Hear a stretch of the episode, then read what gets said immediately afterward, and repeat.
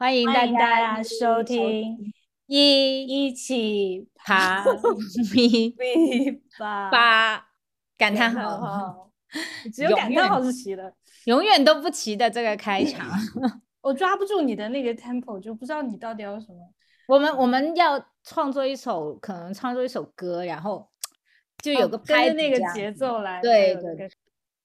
嗯啊，，我们好像我们自从五月录了以后，就再也没有。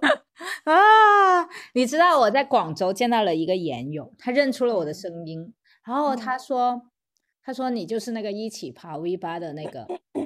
居然有人在听哎！他也有啊，我都嗯遇到不止一次。然后呢，他就说五月二十二号之后就没有更新过了。对对，他精准的说出了时间点，然后我是不记得那个时间点，我还以为我们六月份录了，然后没有，然后我见到他的时候已经是八月了，就 所以他就他就他就跟我说的时候，我回去还查了一下那时间，哇，人家那个时间是很准，证明他经常去看，可能就是我们没有录。五月份录完之后，我就去了法国。然后本嗯来说从法国回来，我们就聊一下我在法国攀岩。嗯，然后结果我们就一直不知道为什么就没有录，没有录，没有录。没有，我们录了的，我们录了那一期，不知道放哪里的，不见但了。那一期我们两个状态都不太好，然后那主要很困录音录对我也很困，录音也不太好。后来我们就觉得算了，然啊后现在呢就已经十月了，嗯，然后我已经出去了两趟了，所以我们干脆就并在一起录吧。这是一个，嗯，其实我今年也去了啊、七八月还是去了挺多地方的，八八九月，嗯，然后柯老师去了什么地方攀岩？就是在我们没更新的这几个月，没有更新的期间，首先是六月我去去了法国，然后去主要是去西班牙开会，然后途经法国，就跟在住在巴黎的研友去了枫丹白露，嗯，然后然后后来呢，就是又去了英国，但是没有去户外，因为时间很短。然后朋友带我去了我以前在英国北边那边读书的时候经常去的一个很老的岩馆。反正这一期主要就是讲我们在没有录的这呀七八九三个多月期间，呃六七八四个多月期间都都在外面在外面浪的途中都爬了些什么？嗯嗯，然后我我的话呢是呃，其实我我觉得如果跟五月份到现在呃比的话，其实我攀岩的频率还是 OK 的，就是差不多每个星期至少去个一两次吧。然后还有一个就是呃，中间八月份到九月份的时候去了三个星期的阳朔。就是呃，就中国最出名的攀岩圣地，然后就就在那里蹲了三个星期，就是一边上班，然后一边攀岩这样子。有时候就会在 攀岩场打工作电话，还有还有就是会回了一趟广州啊，然后就在广州还有东莞的岩馆也有爬，所以就呃最近就是会去了不同的岩馆，会有感受不同的路线这样子。现在感觉就是会动作，会蛮蛮能看得懂一个新的路线是怎么爬的，但是水平并没有什么长进。好爽哦！在攀岩场嗯工作不就是大家的理想吗？所以呃好想是过这样的生活。呃，在攀岩场每天待着其实比较爽，在攀岩场还要工作的就只有我，没有其他人。所有人都是全职攀岩，我看那边的人，很多人都是，要不就是请假过来攀岩这样子。对，我想起来了，我们当时想说，我去完法国之后，然后你去完阳朔，我们一起录，所以六月就没有录，然后，然后就拖到现在，算了，不解释了，耶、大家就直接开始吧。成功的让做什么事情都很有效率的柯老师感染了我的拖延症。哎，希望啊下半年急起直追，我们再多录几期吧。然后你先跟我们分享一下，去到了世界顶级的攀岩圣地法国的枫丹白露有什么收获吗？或者就爬了些什是么有趣的线？因为去法国那次也是我在被封了三年不能出国以后第一次出国，整个就 心情非常激动，觉得好久没有见到飞机场了。嗯，然后枫丹白露大家知道的话，它其实就是巴黎附近一片森林，然后本来是自然保护区，所以风景就很好。然后当时我也是三年都没有去到大概欧洲的森林了，整个就是很美啊。嗯，然后。它的枫丹白露的报时区，我临时抱佛脚查了一下资料，嗯，然后它大概是，嗯，它就是就是它叫什么 Fountain Blue，然后本地朋友说他们一般管这个就叫 Blue，嗯，然后，然后它的那个盐场呢，就是在森林的中间，但是分布。在十七个不同的区域，等于就是你走到那边以后，你就要自己大概带着你的装备在里面慢慢走，然后找到路线就爬。然后我跟我的朋友呢，就比较，嗯，怎么说呢，就是比较准，就是我们是属于就是，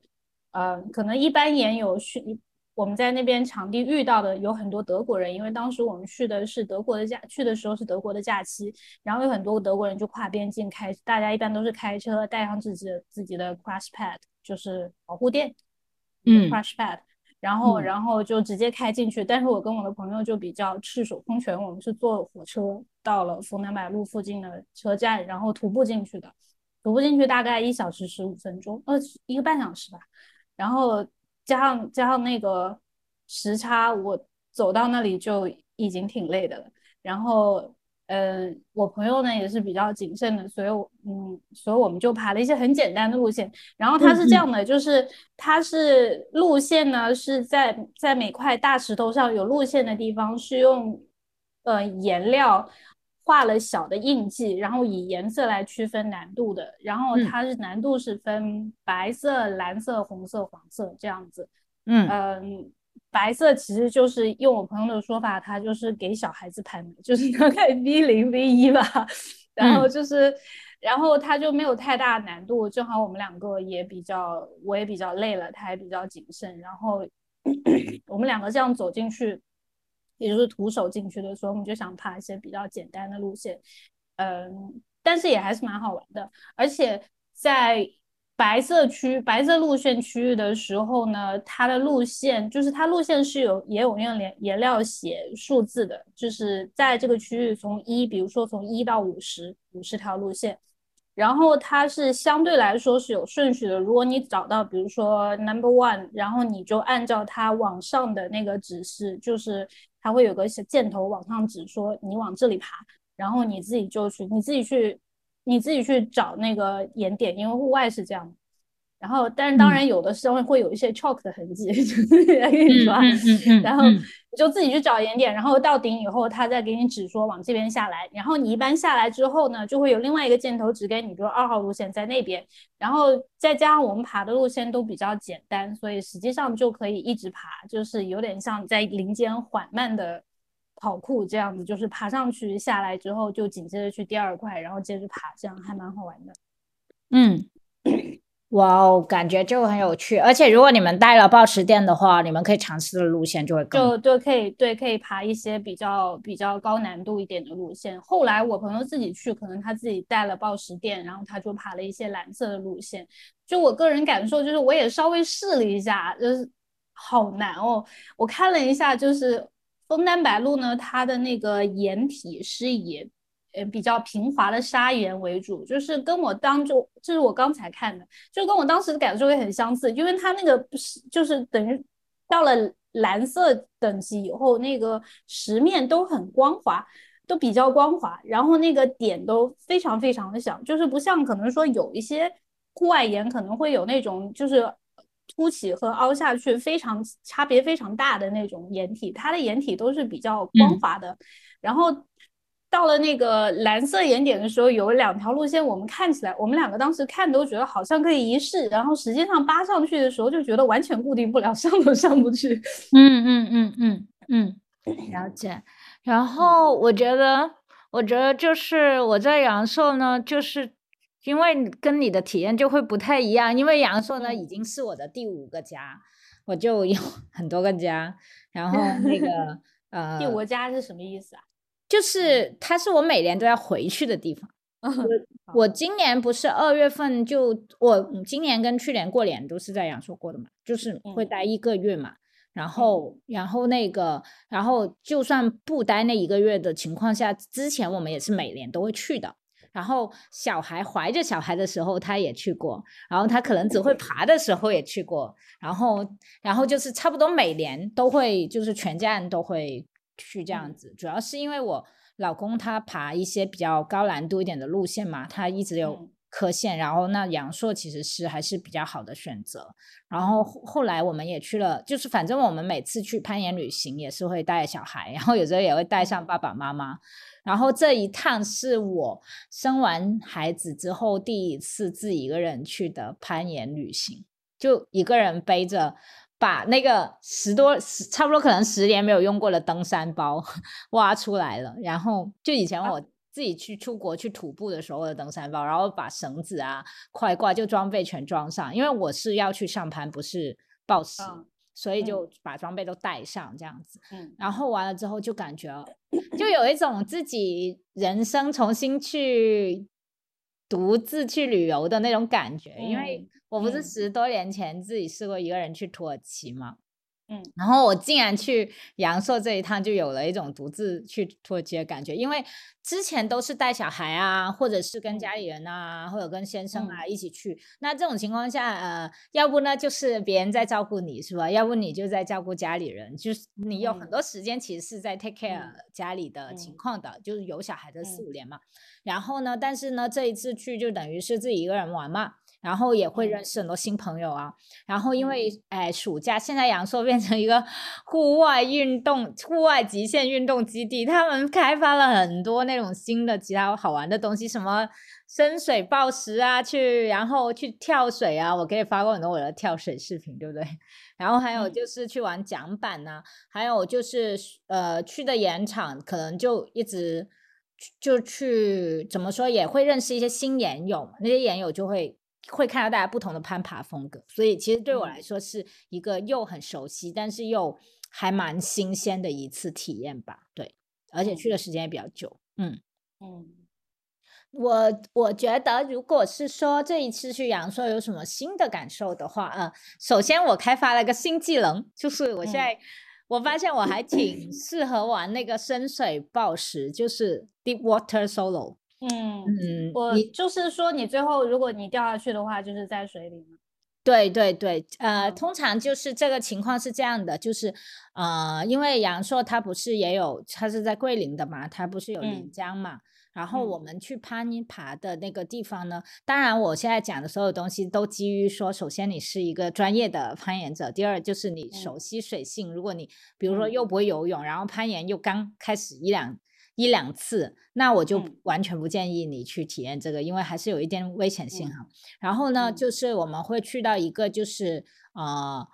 呃，漓江边吧，然后是那个就是小石头，就是它有一个岩壁，它也还是有一个岩壁，大概最高的地方可能十二米左右吧，十二十三米，然后就你就可以在下面爬上去，然后再因为那个漓江它的水还是比较深嘛，然后就是爬上去之后再跳下来这样子，然后这个中间过程当中就没有保护绳的，但是因为水它本身是有那个就是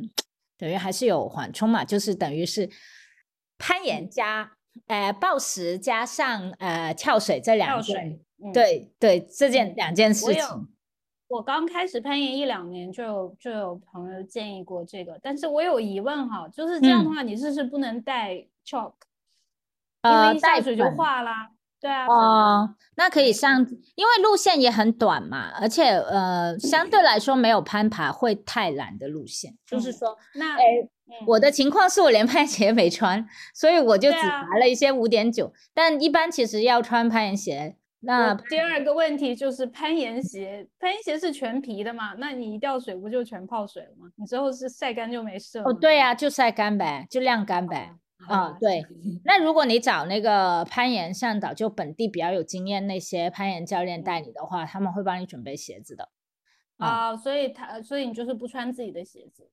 啊，对他们，如果他们带你的话，你可以就是穿那个教练准备的鞋子，就是被被水泡过很多次又晒干。哦，但是其实也没关系吧，就是说湿了一点点的话，就你因为一般其实常常攀岩的人都会有个两双鞋、两三双鞋嘛，下次我就专门带一双鞋去跳水跳水，对，跳水好了。哎，我觉得一个很开心的点就是，呃，我发现就是，嗯。首先，这是一个很减压的运动，就是你在上面，就是站到上面，然后往下跳。那当然，对于有些畏高啊，或者是没有太多体验的人，可能他会有点害怕。可是因为我以前曾经，呃，大概是三四年前，其实去菲律宾有跳过一个就是比较高的那个跳水，大概有十多米，就。就三四层楼高这样子吧，反正走上去也走了挺久的，走可能四层楼。然后因为大家都在跳，嘣嘣嘣嘣嘣，这样你就没感觉，但其实那个高度也挺吓人的。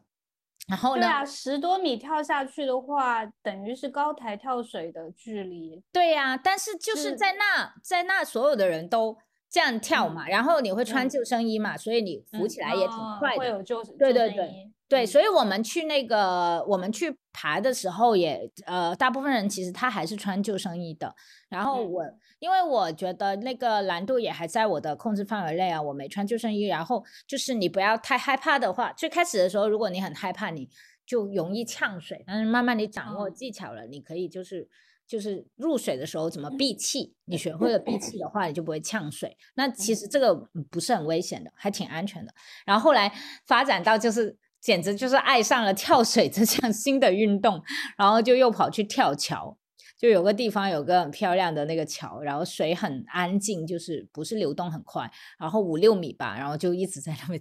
咚咚咚跳桥，对呀，就很开心。就听起来感觉你需要一些心理干预，不是啊，就是就是，但是跳槽这个听起来对，但是大家就是在就那你是感知到你是安全的嘛？那那哎，其实还有其他人跟你一起去，然后很多人都会穿救生衣的啦，就是大部分时候还是会穿救生衣，这样其实没有问题的。然后那如果你不穿救生衣，前提是你游泳的水平比较高，对。就我觉得我还是穿救生衣吧，虽然我虽然我有潜水证，但是 那个我还是比较怕水的。对对对，然后然后这是一个嘛，然后另外一个就是觉得这一次去攀岩，呃，因为经常跟不同的岩友一起爬，所以我觉得那个有点像，有点像一个旅程，就是你在路上不停的遇到不同的人，然后你就会。了解他们的生活，就是通过给他们打保护啊，还有观察他们攀岩，你会发现带呃还有一起吃饭啊、玩啊，这样你会看到不同的人的生活。比如说，就是有一个是我的学妹，她过来就，她是一个学霸，学霸家庭主呃学学霸主学霸妈妈，就是她也有小孩，但是她以前读书的时候成绩非常非常的好，是中法。核工程双学位，呃，那个就是中法核工程硕士。特别的专业，然后完了之后呢，就他，但是他攀岩爬的也很好，然后他觉得生完小孩之后，攀岩对他来说就是一个特别减压，然后特别好玩的运动。嗯，然后也碰到了一个男生，他是澳门那边的，呃，澳门大学可能攀岩队的那个水平最高的选手之一，然后他就非常的热爱攀岩，然后他就说，我我刚刚毕业，他准备，呃，毕业之后就想去考消防员。因为他觉得消就是他就很爱攀岩嘛，就是他。爱这些户外运动，然后他觉得消防员就是既可以帮助别人，又可以满足他喜欢这。些对比较极限的体验的这样的一个一个工作。然后，然后还有就是遇到另外一帮就是一起玩，就是纯粹就是嗨的 朋友。还有就是帮助一个很认识了很多年的朋友，他是新手，刚刚开始攀岩，然后他原来他去阳朔之前只是说来找我玩，然后他说他不敢爬的，然后他现在已经五点幺零 A 的水平，然后就他克服了畏高，就他原来你知道他怕到什么程度？他就是说他在国外长大，然后他在一个滑雪很出名的国家，他从来没有去过滑雪，然后他就说。他因为为什么？他就怕高啊，他不敢坐那个缆车。他跟我讲，然后他说他站到那个窗台边上，他都会有点害怕。可是他说是因为我有哎保护他，然后带他去攀岩这个事情，让他就是觉得有有种安全感跟信任感，他就克服了畏高。所以其实我攀爬是没有什么进步，就是我自己爬的其实是比较菜，然后中间又有点伤患这样子。但是呢，我觉得这一次的旅游，我呃攀岩之旅 （rock climbing trip），我总结就是，我觉得就一个关键词就是自由，就会觉得能感受到很多不同的小伙伴他们身上的那个。呃，多元的那个部分，然后也感受到，就是说，呃，同时你可以在工作，然后工作下班，比如说六，有时候是四点多五点钟才出发去攀岩，就四点钟才到攀岩场，然后就是我早点起床，然后就四点钟把工作做完，然后四点到六点这段时间就爬两个小时，然后回来吃饭什么的，就是会觉得上四点吗？是下午四点去攀岩，然后六点回来，六点多回来这样子。就两个多小时，不是很平常的时间吗？你说下午四点吗？对啊，啊，对呀，然后就就很很懒惰嘛，就是你没爬几趟啊，你就两三趟嘛，然后去到还要再打一个工作电话，然后时间就没掉了。然后其实就是这种很懒惰的这个攀岩，就很很适合废柴的我嘛。但是呃，我觉得就，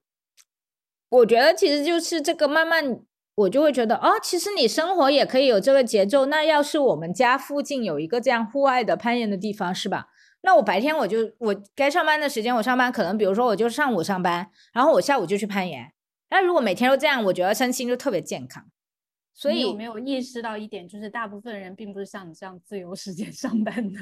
你说下午四点上班，我平常都是六七点、七八点才到 岩馆。哦，嗯，这个所以就是还是这里面就，呃，涉及到一个你的工作性质嘛，就是说，如果你是要做那种坐班和你的协作同事都得坐班的这种情况下，但我主要工作其实还是写东西嘛，那我最大的问题就是脱稿嘛，大家都知道的是吧？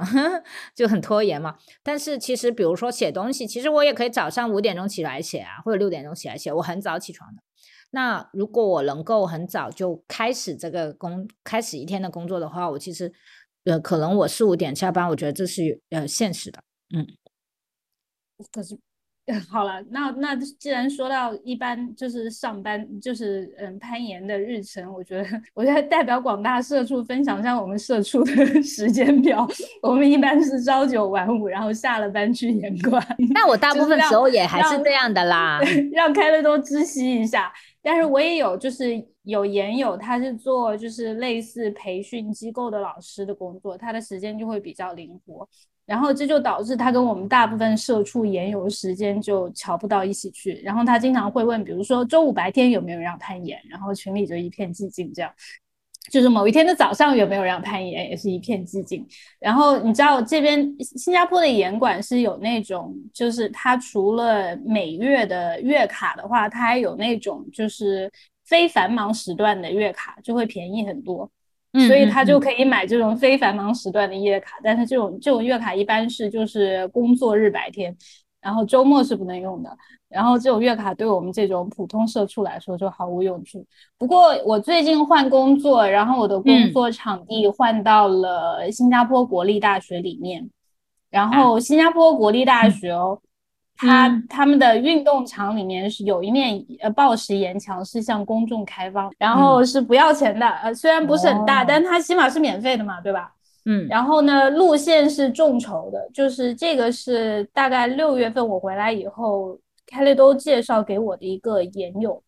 嗯，带我去的，然后这个路路线还挺有意思的，就是所有就是好像是众筹的，还是有人来，应该是众筹，就是。就是大家一起集思广益定的，然后定线的方式是这样的：你去了之后呢，你扫它上面的二维码，就会有一个 Telegram 的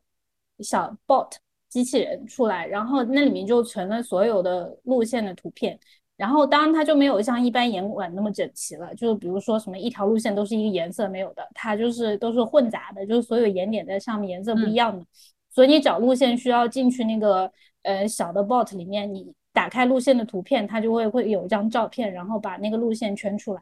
这样。嗯嗯嗯，那也不错啊。那你现在等于是下班直接走路十分钟就到拍报石馆这样子。走路可能要十二十分钟吧，嗯嗯，但是如果说，比如说像我们这种社畜，如果时间安排的好的话，也有可能，比如中午休息或者是或者下午比较困的时候，可以走过去拍一下，然后再天哪，那你这是拉仇恨吗？刚才说我这个什么四点钟攀岩怎样啊，然后呃，然后还有一些比较一一些大厂的朋友，可能就是新加坡的 Google，他在办公室里面是有岩墙的，然后就是他的那，你知道 Google 办公室肯定办公区肯定都很大了，然后新加坡啊的新 Google 新加坡好像是为数不多的几个 Google 全球办公室里面有岩墙的，呃，一个地点，嗯，所以也是这边的一个特色。对我去过那个腾讯呃深圳他们的那个大嗯大楼，也是在好像嗯是三十几楼对，有攀岩嗯场。我还有朋友去爬的时候还给我发照片什么的。我我被他们可以去友带进去过，对我被嗯朋友偷偷带进去过，但就不要告诉 Google。嗯，我觉得它嗯的路线还挺 tricky 的，如果有新加坡 Google 的朋友的话，可以去可以去体验一下。嗯，嗯，就怪怪的，还不太很好。很容易有，我已经遇到了 N 次我们播客的听众，我相信你也很快会遇到。嗯，什么后来阳朔之后还有什么在外面攀的经历吗？呃，就是有去东莞，是朋友嗯。开的一个呃嗯。报时馆。我朋友嗯是。那种国家级的 定线员，然嗯后所以就是有一些就是全国的比赛，还有什么青嗯少年锦标赛，都是他嗯会去参与定线的。然后呃，他最牛的一个经呃，他以前其实是专业有做过一段时间专业运动员。就是嗯专业的攀岩运动员，所以他很厉害。因为他那段时间踢球踢把腿踢折了，所以他打了石膏。然后，嗯然后我们那次还做了个特别无聊的直播，就是在他家拉引体，然后他表演了一下一个史上 史上最会单手拉引体的那个残障人士。嗯就是他单手，就是他就一边跳跳跳就跳过去，跳到岩壁下面，然后单手一手就把自己拉起来。并且还 打着石膏。就是右右边的脚还打了石膏，然后你想象一下那个画面，就是多么可怕。就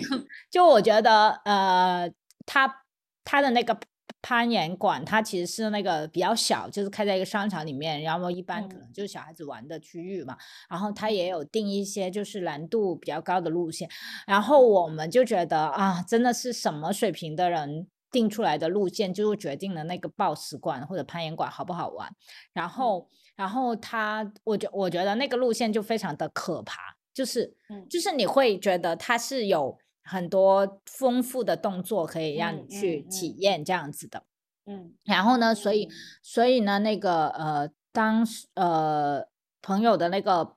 攀岩馆，我蛮推荐的。如果去东莞，可以去找找他攀岩馆玩，叫什么岩舞岩舞攀岩馆，就是跳舞的舞，攀岩的岩啊。岩舞攀岩馆应该在东莞，应该现在只有一家。然后还有就是回广州就比较多，是 Fresh，Fresh 就是我的朋友阿亮开的攀岩馆。然后我好像以前也提过 Fresh，就是说它的路线定的非常的好，而且是每个星期会更换一次，就是它更换的嗯换多大范围？差不多大部分呢常。换吗？对呀、哇就然后大。但是那个线就很酷，尤其是平衡线，真的非常推荐。嗯。然后我在那边就有爬了一条平衡线，然后中间有一个嗯。大的飞的跳跃的动作，哎，我竟然跳过去了，就跳出了屏幕。就如果大家有关注我视频号，就是人跳出了屏幕，然后我觉得就很有意思，就你会觉得呃攀岩它就是有点像一个 game，就是它是很好玩的，它是有很多丰富多元的体验的，嗯，然后我会觉得在攀岩场也是一个特别容易交到新朋友的地方，因为呃就那次就遇到有一个朋友，就我们在东莞就遇到一个女生，好强，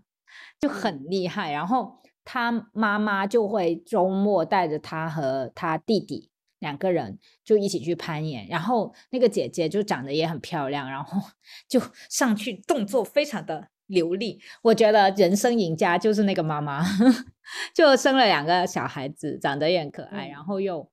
就很爱攀岩，会让我觉得就是他其实也是蛮某种程度上呃喜欢，就是愿意去面对一些挫折和困难吧，因为你会常常要。遇到这个爬不上去的情况，但是但是你会就是你很喜欢攀岩，其实你会去克服它这样子。嗯，对。然后我讲一下，就是就是我又回到了我的另一个老家，就是英国北部的一个村，然后就是我读博的时候期间的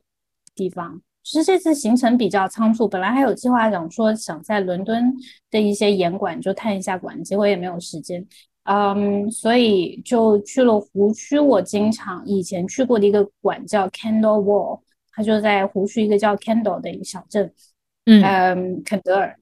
然后呢是这样的，这个馆呢是一个很有年头的馆，它欧航最近在小红书传了一个视频，就是探馆的视频，就是它是一九九五年最早一九九五年建的馆。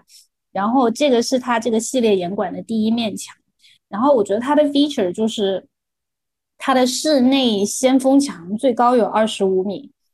就是一走进去的时候真的觉得很壮观。当时读书的时候呢，就还没有没有没有学就是上攀和那个上攀保护和先锋保护，所以读书的时候去的时候都是去报时，然后那大概是三年多前三年多前了，至少三年多前了。没想到他们系统里还有我的资料。然后我就重新就是因为当时 sign 签的是那个攀岩保护的那个，就是你知道会有个责任自负的协议嘛，就要签，就说我知道了，然后危险自负，然后我就重新签了一下上攀和先锋的，然后就去了先锋上攀的那个地方，就是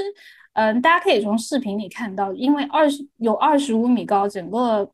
深度和高度感觉就特别的震撼，呃，然后我去了，跟我一起去的朋友是不会先锋保护的。所以我就就是就跟凯 y 都说的一样，就现场交朋友，就是当时现场就有一些，就是大家住在湖区那边，老年人比较多嘛，就有一些一看就是退休老人的研友，就是几个老头老太太在一起爬，然后我就当时就就是发挥我们经常在严管交朋友的能力，就早上去跟他们搭话，然后就问他们说能不能到时候保护我一下，然后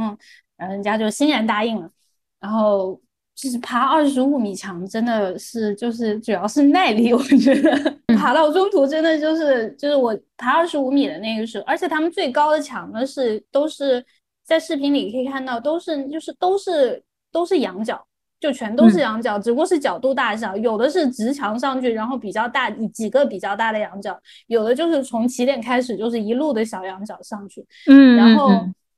然后就是整个墙体也很有意思，但是因为那天因为我只去一次嘛，然后可能体力也不太够，就没有去爬那种几个大仰角连续的。然后它还有一个结构是里面有个山洞结构的，就是你爬到一半，你可以蹲在那个洞里面休息一下，然后再继续爬。然后我爬的就是小羊角，中间还有一点直墙的，因为是担心自己就实在是爬不上去。嗯。一个就是就是耐力，我中间停了三次，就是太累了。然后，嗯，还有就是爬到一定高度，尤其是仰角，仰角就比较容易害怕嘛，因为仰角你会看得到下面，然后你不自觉的那个景色就会进入你的视野，然后就尽管你还在普通的爬，但是你的身体已经开始就有点开始发抖了，所以这个也比较消耗体力。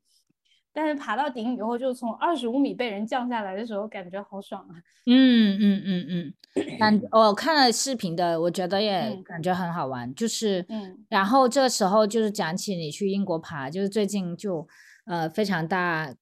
冲击，就是我的老公去了美国，然后呃对，就是有个比较大的变化，就是我老公七就为什么会一个人出去，就是我老公七月底的时候去了美国，然后他就在加州。然后呢，呃，我之前有提过，他是就是做交换学者哦，然后然后去去一年时间吧，然后他就有在美国就有爬大岩壁。那大家知道没有讲的竞猜，大家知道加州最有名的攀岩的地方是叫什么名字吗？优胜美地吗？嗯哼，对，答对了，这个朋友，但是我们没有奖品。好，然后就是对，就是全世界最有名的攀岩的地方。然后呃，相信很多就算不攀岩的朋友都看过《Free Solo》这部国家公园。对，《Free Solo》这部呃奥斯卡获奖的纪录片，就讲的 Alex Honnold 去攀爬的那个呃那个岩壁，就是呃孙就是孙旭就我先生他也去爬了。然后我觉得就是他的梦想成真之旅，因为他。可能大概十年前，我十多年前，我记得还读大学的时候，他就说，他就跟我说我要去优胜美地，就我还好想去哦。啊，我们两个还要精进一下，我们现在水平可能还得爬个幺二。是？得能爬个幺二才能爬到他们那个路线，因为他们那个整体来讲平均水平也还是幺三以上的朋友，我们去的是不是一次是不是没有什么可以爬的？也有吧，就比较简单吧。像他们嗯带岩壁，可能最主要还是也要考一些器械操作吧，因为因为是要带岩塞上去的，就是传统攀的那种。哦，天哪，那不会。嗯，对，就是那种得学，而且那种你你先锋还是如果没有什么经验，还是会有点危险。然嗯后，然后那个还有就是，就是那那种岩壁，它就是会有一个叫什么浮角嘛，所以嗯。它可能会整个看上去就没有什么地方可以抓或踩，但是它因为它是嗯。个浮角，所以你其实是可以用你的身体去打平衡，然后，哦，然后其实平实对我衡强。我也不知道是不是平衡强，听听我老公说，就是说，哎呀，脚老是觉得踩不住，很滑，都没有点，就那种感觉，就到处都没有嗯点。你看那个岩壁好像就是光秃秃的，然后你就要想嗯爬上去。然后我看他发回来，呃，然后他也去了很多，加州也是攀岩运动特别特别发达的地方嘛，所以他也去了很多非常好的攀岩馆。哇，那些攀岩馆就是看照片就已经帅到爆炸，就是很有设计感。我觉得不仅是说大家可以去爬，然后他现在做交换学者的学校里面也有攀岩馆，所以就嗯很好，就就会觉得呃。呃，一下子我们家的那个攀爬体验变得特别的丰富和多元。也许我们应该多点这个 各自单身去旅行，去体验一下攀爬的乐趣。难怪你突然可以自己出去，原来是原来是孙老师不在家。没有，他也他不会听我们节目的，没关系。嗯，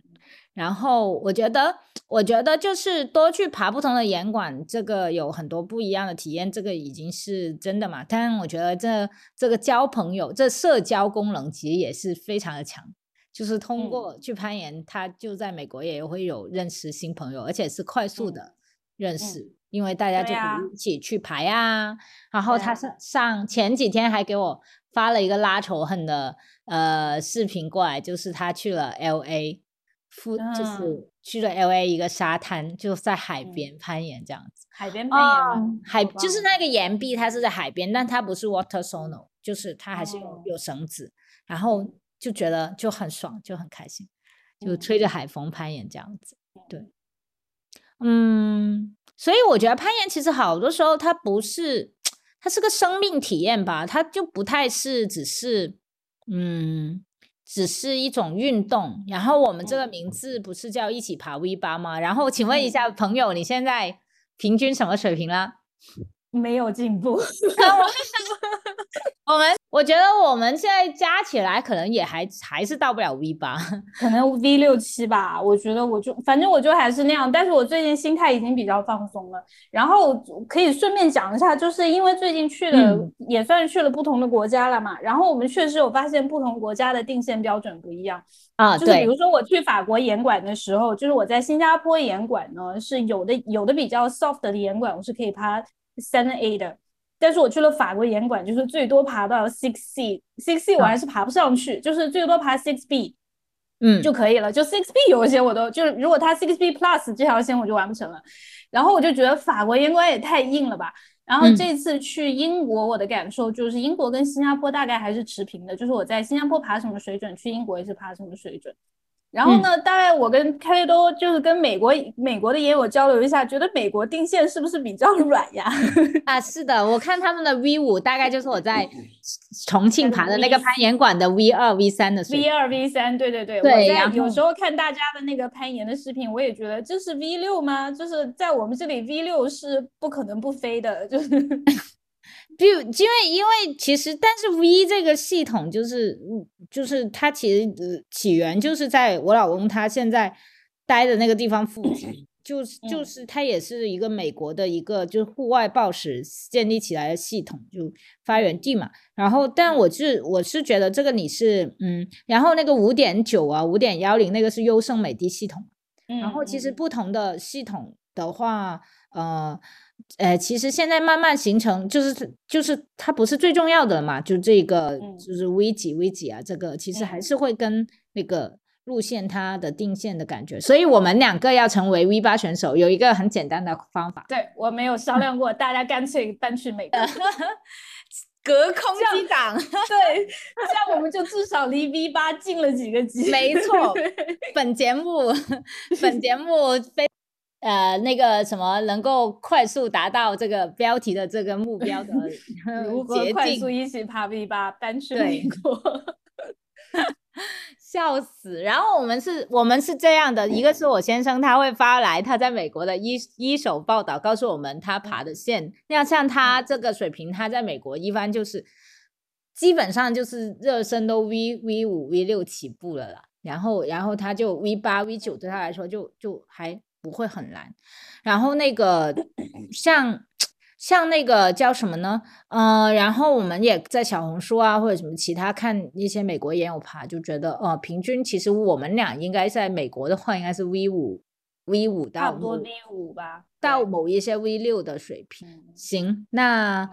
反正给本节目提供了一个可行的方案 啊。对的，如果大家就是有已经在美国的朋友在收听这个栏目，欢迎你们去。严管快速的达到 V 八的水平，然后来跟我们分享一下。美国朋友会不会觉得我们在贬低他们的攀岩水平？没有，并没有，没有，并没有。我有跟美国朋友交流过，确实他们就是比较软。整体来讲，人家是攀岩大国，好吗？嗯嗯。然后其实是我们在挪用这个系统的时候定的太严了。我也 觉得，导致我们导致我们现在还在爬 B 二 B 三。啊，但是我现在觉得就是说，呃。我现在的动作，我觉得是比较流畅的，就是我能爬完的路线，我其实动作都很漂亮。但是呢，哎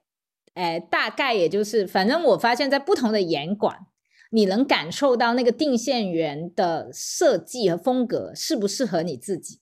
就就每一条路线，那个人他设计的时候，比如他是个，他是个个子很高，然后力量也很好的人，然后他爬他定条 V 三，你就觉得你整个人都要飞出去。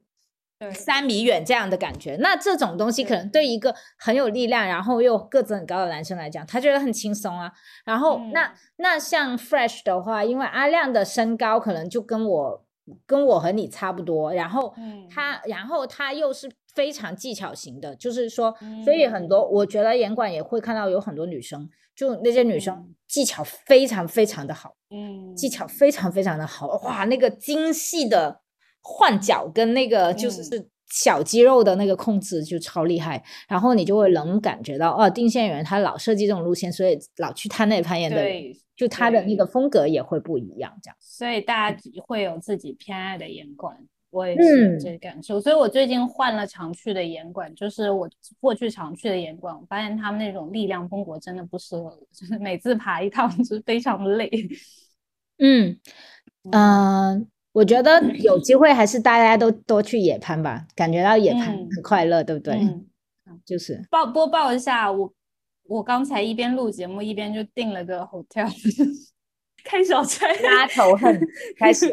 然后我今年年底就十二月底的时候要去马来西亚，跟研友一起去一个叫怡保市的地方，怡保怡保市的地方攀岩。不知道，可能在新在东南亚攀岩朋友会知道这个地方吗？这是我第一次去，呃，也不是第一次去野外攀岩。我在新加坡去过新加坡的那个叫 Dairy Farm 的一个国家公园，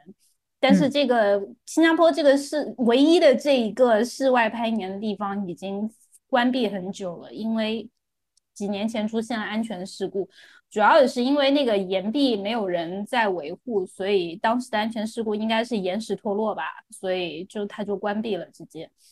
嗯，现在还没有开。嗯，所以这次去怡保市是应该是我第二次野攀上攀的经验。嗯，开心期待啊！所以你去英国这次你没有去野外是吗？没有，没有，没有时间，而且我的朋友也没有野外的经验，也没有设备。好的，对，然后我这一次也是，嗯，都时间差不多了，我就，呃，就总结一下，就是我特别大的一个感触，就是自己去攀岩之后，就觉得自己需要一个 partner，就需要对一个跟你水平差不多，然后互相可嗯以保护，然后互嗯熟悉对方的保护风格。对对对，一起进步的这样的 partner，然嗯后，嗯，你从在没有了孙老师之后突然意识到了，是吧？没，嗯，不是的，就是说以前跟孙老师还有孙老师的朋友们，他们都是大神，他们那个水平就是随便轻轻松松给我挂任何一条线，都是我可以爬嗯不上去的。然后现在如果比如说我跟初学的朋友一起去，我还要考嗯虑一下我要去挂线。还有一个就哦是可能你需对你需要一个我这个水平的朋友。差不多吧，就是就是，我觉得就是大家一起努力吧，在差不多的水平上面一起嗯去奋斗吧。嗯然后呃，我我觉得那个嗯，我那个初学攀岩但进步突飞突超级无敌快的那个朋友，可能